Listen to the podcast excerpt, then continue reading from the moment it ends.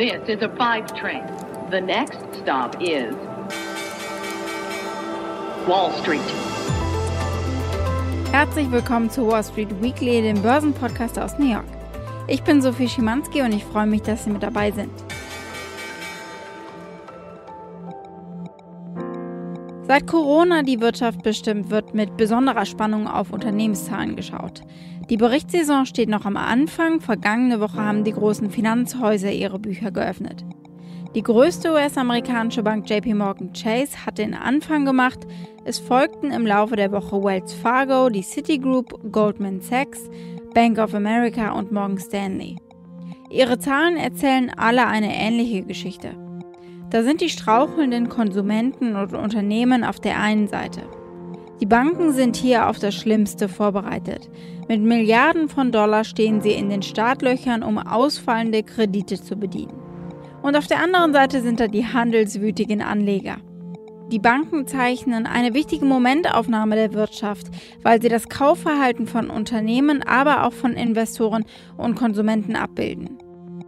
Katie Stockton ist Gründerin der Investment Research Firma Fairlead Strategies und sagt auf CNBC, wie wichtig diese Ergebnisse sind. Nicht nur für die Bankenwerte an sich, sondern auch für den SP 500, also für den breiten Markt. They're really at a critical juncture where if they bounce from here, which appears likely from a technical perspective, they could contribute to the broader market by outperforming and exhibiting leadership, especially if the technology stocks take pause here, which would be very natural after that performance that they've seen. If we were to see the bank stocks as one group really kick in here from a relative perspective, that could be a very big market positive, help the S&P 500 perhaps get back up to the highs there.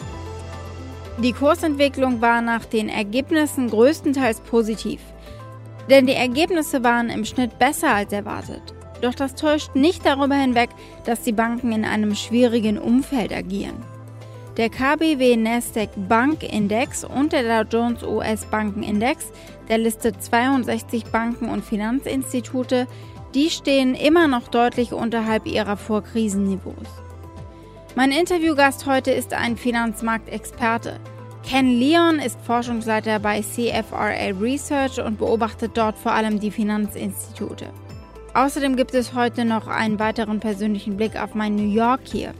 Viele von Ihnen fragen immer wieder, wie schlimm es ist mit Corona. Wir schauen zusammen darauf mit New York State Governor Andrew Cuomo. Er lobt und er schimpft. Wem was gilt, dazu mehr am Ende. In Krisenzeiten wie diesen haben Banken eine besondere Signalwirkung. Für die neuesten Quartalszahlen ist mit dem schlimmsten gerechnet worden, den schlechtesten Zahlen seit der Finanzkrise. Die Banken haben diesmal auch keine Guidance, keinen Ausblick gegeben, deswegen sind die Analysten im Vorhinein im Dunkeln getappt. Der CEO von JP Morgan Chase, Jamie Dimon, hat Analysten im Earnings Call gesagt, dass in dieser Krise einfach alles anders ist. In a normal recession, when unemployment goes up, delinquencies go up, charge-offs go up, home prices go down. None of that's true here. Incomes right. go down, savings go down, savings are up, incomes are up, home prices are up. You will see the effect of this recession. You're just not going to see it right away because of all the stimulus and the fact, you know, 60 or 70 percent of the unemployed are making more money than they were making when they were working. So it's just very peculiar times. Immerhin wappnen sich die Banken für diese besonderen Zeiten. Die sechs großen Häuser haben insgesamt mehr als 30 Milliarden an Reserven zurückgelegt für Kreditausfälle oder Zahlungsverzüge. Diese Rückstellungen liegen deutlich über dem, was sie in den ersten drei Monaten des Jahres weggelegt hatten. Nur niemand weiß, wie es weitergeht. Ein Lichtblick für Banken mit größeren Trading Desks sind die Schwankungen in den Aktienmärkten. Volatilität und eine hohe Handelsaktivität sind natürlich bares Geld in Gebühren. Deswegen haben sich die Banken retten können, die mit einer starken Leistung im Investmentbanking und Trading magere Geschäftsbereiche ausgleichen konnten. Morgan Stanley und Goldman Sachs verzeichneten besonders starke Ergebnisse, weil Trading und Investmentbanking ihre wichtigsten Geschäftsbereiche sind. Bei Morgan Stanley kommt darüber hinaus noch ein großer Bereich der Vermögensverwaltung hinzu. Die Investmentbank Goldman Sachs verzeichnete beim Umsatz im Aktienhandel das beste Ergebnis seit elf Jahren. Morgan Stanley verzeichnete im Investmentbanking-Bereich des Unternehmens einen Umsatzplus von 39 Prozent und im Bereich Aktienhandel sogar fast 70 Prozent Umsatzwachstum. Auf der anderen Seite JP Morgan Chase und Citigroup. Die verzeichneten auf breiter Front Gewinneinbrüche aufgrund zurückgelegter Reserven. Dieses zur Seite gelegte Geld ist eine Ausgabe, ein Kostenpunkt. Und deswegen wirkt sie gewinnmindernd. Für die größte der US-amerikanischen Banken JP Morgan fiel der Gewinn nicht mal halb so hoch aus wie im Vorjahresquartal. Und das, obwohl der Umsatz aus dem Handel mit festverzinslichen Wertpapieren doppelt so hoch lag wie vor einem Jahr. Hart getroffen ist die Citigroup mit 73% Gewinneinbruch insgesamt. Aber auch hier lagen die Einnahmen aus dem Handel mit festverzinslichen Wertpapieren 68% über dem Vorjahresniveau. Schwächer fielen die Ergebnisse der Bank of America und von Wells Fargo aus. Bei der Bank of America trug der Erfolg in den Sparten Trading und Investment Banking ebenfalls dazu bei, dass sich schwächere Bereiche ausgleichen konnten, obwohl die Ergebnisse dort weniger herausragend waren als die der Konkurrenten JP Morgan Chase und Goldman Sachs. Wells Fargo hingegen hat von allen Banken wohl das schlechteste zweite Quartal verkraften müssen. Die Bank hat im zweiten Quartal ihren ersten vierteljährlichen Verlust seit der großen Rezession verzeichnet. Wells Fargo hat als Folge seine Dividende von 50 auf 10 Cent gekürzt. CEO Charles Scharf hier ganz schnörkellos im Earnings Call. As you know, Wells Fargo is predominantly a U.S. bank that takes deposits and makes loans. Our balance sheet composition is 80% cash, loans, and our investment portfolio. When consumers, small businesses, middle market companies, and corporates suffer, we do as well. As the economic environment brought on by COVID negatively impacts our customers and clients, it will filter through to our results primarily in the form of outsized credit losses and compressed net interest margins. Die Notenbank hat den Banken genau wie anderen börsengelisteten Unternehmen auferlegt, dass sie keine Aktien zurückkaufen dürfen. Außerdem sind ihre Dividenden auf das aktuelle Niveau gedeckelt. Also nichts, was den Aktienkurs künstlich aufpumpt, ist erlaubt. David Allison, Portfolio Manager bei Hennessy Funds, erklärte auf CNBC, was es heißt. It sounds like buybacks aren't going to come back for a long time, and the dividends are going to be subject to what the Fed believes the economy looks like, which is, you know, they're really inserting themselves and basically acting like they want to act in a sense that these companies are effectively nationalized.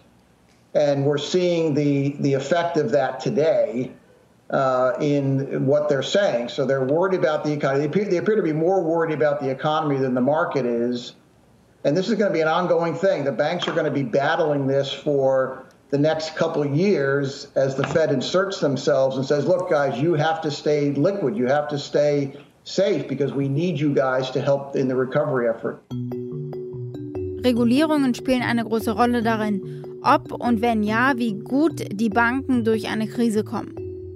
In den alljährlichen Bankenstresstests der Notenbank sind diesmal verschiedene Covid-Szenarien eingeführt worden. Die Fed hat die Widerstandsfähigkeit großer Banken unter drei hypothetischen Szenarien analysiert. Eines davon hat einen V-förmigen Verlauf für eine tiefe Rezession und eine schnelle Erholung, dann ein zweites Szenario mit einer langsameren U-förmigen Rezession und Erholung und eine W-förmige Kurve mit einem zweiten Absturz durch eine zweite Welle. Über all das habe ich genauer mit Ken Leon, Research Director, Forschungsleiter von CFRA Research gesprochen. So uh, I've been trying to make sense of the bank earnings we saw this week. We saw strong performance in certain sectors and certain fields of their business and trading, for example, investment banking, and we saw weaknesses uh, in other sectors. Um, but I, I'm just wondering what was the narrative of last quarter? I mean, corporations and US Americans are worried and they're defaulting on their loans and investors are happily gambling. I mean, that is what trading, uh, the great trading numbers kind of indicate. So, what was the narrative? Essentially, uh, banks, uh, which are lending to both consumer and business segments, are adding to credit reserves. in the quarter, there were substantial loan loss provisions, and this is to build up a reserve. If you will, it's to prepare for the period over the next two or three quarters when the banks would recognize not only a customer delinquency, but a loan loss where they have to charge off.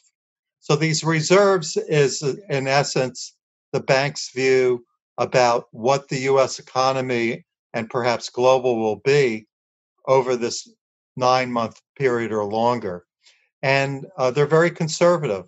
Uh, we are seeing multi million dollar increases to reserves. Um, as the economy uh, goes through to 2021, we should see some improvement, uh, but the banks have already built up and charged a reserve today that can be used without affecting earnings in the future. Were you surprised that the trading numbers came in that strong? I'm just wondering why was it so easy for the banks to really like blow expectations, which not only means that they were great results, but also that the expectations simply were maybe low and it was um, very difficult to have any kind of reasonable expectation since they wouldn't give any guidance and no one knows where this is headed. Yeah that's right. And it's always difficult to forecast quarters but both trading and investment banking were very strong both for the reason that the federal reserve has reduced rates in 12 months you know from 2% to almost 0% we also saw increased volatility uh, so we, we're actively seeing trading in equity and fixed income derivatives, um, both from institution and from retail. Whether that continues remain to be seen. People are home, social distancing, maybe they're trading more. But the investment banking also hit record levels as corporates went to the public markets in the US to either refinance or increase their liquidity with new debt issuance. Substantial. You know, each of the banks are up year over year, well over 100 to 150% on debt issuance.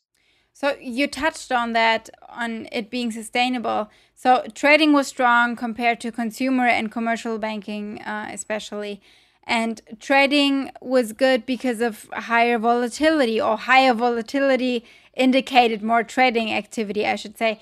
Um, is this here to stay? I mean, is this sustainable growth? Is is that a promising path, or do banks in the end need to um, have the loan business more healthy, the commercial business uh, more healthy? Because when I look at the VIX, it has not been as dramatically high, and we can't expect this this kind of trading volume to continue. So, is that a sustainable path? It's really a, a, tale of two stories where the large commercial banks that also have capital markets trading, but they're more significantly impacted by consumer and commercial loans and real estate. Um, Morgan Stanley and Goldman Sachs are much more investment banks and also have broker dealer. The equity market doesn't reward uh, investment banks just for trading. You need a business model that has sustainable, repeatable success with revenue. Um, Morgan Stanley, we think, is better positioned than Goldman Sachs because they have a very significant asset management and wealth management business that gives more predictability.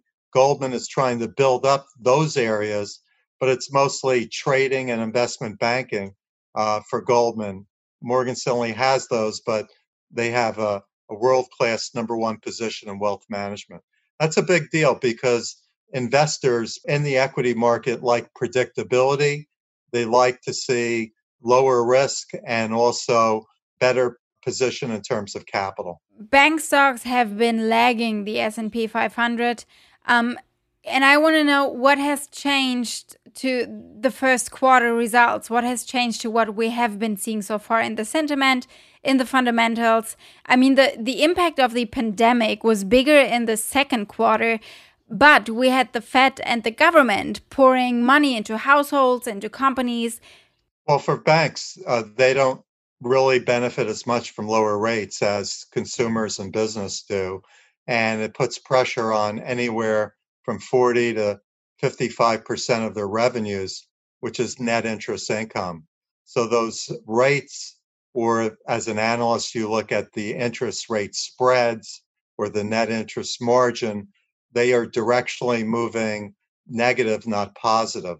Uh, that puts pressure on the non interest parts of any bank, particularly the ones we're talking about today, which means they have to drive fee revenue, fee income revenue from fees. And that would be investment banking, trading, uh, security services, wealth management, uh, any area that can offset really uh, a declining rate environment.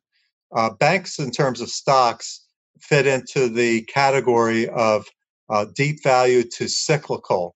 So when we begin to see confidence that the US and global economy, or even in Europe, is going to rebound on a sustainable basis, these stocks will outperform growth stocks, which are actually enjoying the early stage of a rebound to the, in this case, the US stock market to almost record levels. So I know that's that's almost impossible to answer, but I mean, I, am certain you have an idea of where you see bank stocks. Let's say the Dow Jones U.S. Uh, Banks Index in the future. Well, we can speak to earnings or valuation, and, and several of the large banks, those with commercial loans or consumer, are trading below net tangible book value. So that would give them the label of being deep value stocks. The ability of having strong capital means they're not troubled like some other areas of the market in industrial or consumer discretionary. And they're not the problem as they were in the financial crisis going back over 10 years ago. They're really part of the solution. They're well capitalized. Uh, they're likely to reward shareholders with return of capital as you look out over two or three years. So I kind of like where we are. We have buy recommendations on Bank of America, Citigroup, and JP Morgan Chase. Uh, we have holds on Wells Fargo, and then we have a buy on Morgan Stanley and a hold on Goldman Sachs. Um, I don't think investors should sell these stocks because typically for deep value or cyclical stocks, bank stocks, once the market firmly believes there's a sustained recovery, these stocks will bounce up sharply, outperforming the S&P 500. Our strategists at CFRA would also say that it's very difficult for the US equity market or the S&P 500 to continue to grow strongly without participation in the financials and the banks is a large part of the financial sector. So you already brought up the financial crisis, and I think it is tempting to look back to 2008 and to the financial crisis, which is very different, obviously. Um, this time it is the consumer, an external factor like the pandemic, but the banks also went in stronger, probably thanks to regulation. Yes, that's correct. So the uh, Dodd Frank stress tests, even on the adverse scenario of that model, there were 33 banks participating, including uh, Deutsche Bank, and um, the worst case is 433 billion of potential loan loss. They added, though, uh, some new measures. So they said, well, our old tests for over 10 years, that's fine. But what happens if we have unemployment in the US greater than 10%? So they added what was called the COVID 19 impact and in the in the worst case scenario there, let's say it's 15% unemployment, the loan loss of these 33 banks would be 800 billion. So the, the Fed, even with their message on the stress tests in late June, were more conservative in tone or action than the banks. But you got this environment where neither the Federal Reserve Bank or the leading banks of the US really know what will happen in the future with the economy. What's likely, and the Fed led with this again with their report, V shape is off the table. It's either going to be a prolonged U shape or W shape, closely following the ups and downs of the of COVID 19. Ken, thank you so much for taking the time to talk to me. Let's do it again. Thank you so much. Oh, yeah, I would love to. Well, if anything comes up, just reach out and I'd be happy to do this again. I appreciate it. Bye. All right, take care. How are you doing, New York? Oh, so much better. Ich kann aufatmen hören, im wahrsten Sinne des Wortes. Wir hatten vergangene Woche den ersten Tag, an dem kein einziger Mensch in der Stadt an Covid-19 gestorben ist. New York State Governor Andrew Cuomo ist hörbar stolz auf uns New Yorker, sagt er hier bei der Tonight Show von Jimmy Fallon letzte Woche. I tell you, everything is is good. You know, uh, we went through hell and back, as you know, in New York. But we went from having Jimmy the worst infection rate in the country. We now have the best infection rate. Uh, so we really turned the corner. New Yorkers stepped up. They really did the right thing. They did the socially distancing. They stayed at home, and we uh, we tamed the beast here in New York. Ganz schön stolz klingt er. Gegen den Präsidenten hat er in gewohnter Manier natürlich auch geschossen. You had the president of the United States basically denying that the virus existed. I believe he played politics with it, and you can't deal with the virus politically. You had to be smart. You had to get it under control. You had to do what we did. You had to close down. People had to take precautions, wearing the mask, right? We were the first state to say you had to wear a mask. And we have the infection rate way down low. And it was never going to work, what the president said. It was never going to work to deny it, hope that it was magically going to disappear. Wir hier nennen das inzwischen New York Tough, diese Streitlust.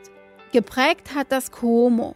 Als hier alles losging, Anfang April, hat sein Büro ein rührseliges Schwarz-Weiß-Video veröffentlicht, das hier aber trotzdem sehr gut ankam. Bring down that anxiety, bring down that fear, bring down that paranoia. And we're going to get through it because we are New York and because we've dealt with a lot of things and because we are smart. You have to be smart to make it in New York. And we are resourceful. We are showing how resourceful we are. And because we are united, and when you are united, there is nothing you can't do. And because we are New York tough, we are tough. You have to be tough. This place makes you tough. But it makes you tough in a good way. Das war's von mir für diese Ausgabe. Wenn Sie Anregungen, Feedback oder Wünsche haben, schreiben Sie mir einfach eine E-Mail an wallstreetweekly at mediapioneer.com. Bis nächsten Montag. Ich wünsche Ihnen eine erfolgreiche Woche. Bleiben Sie gesund. Aus New York von ganzem Herzen, Ihre Sophie Schimanski.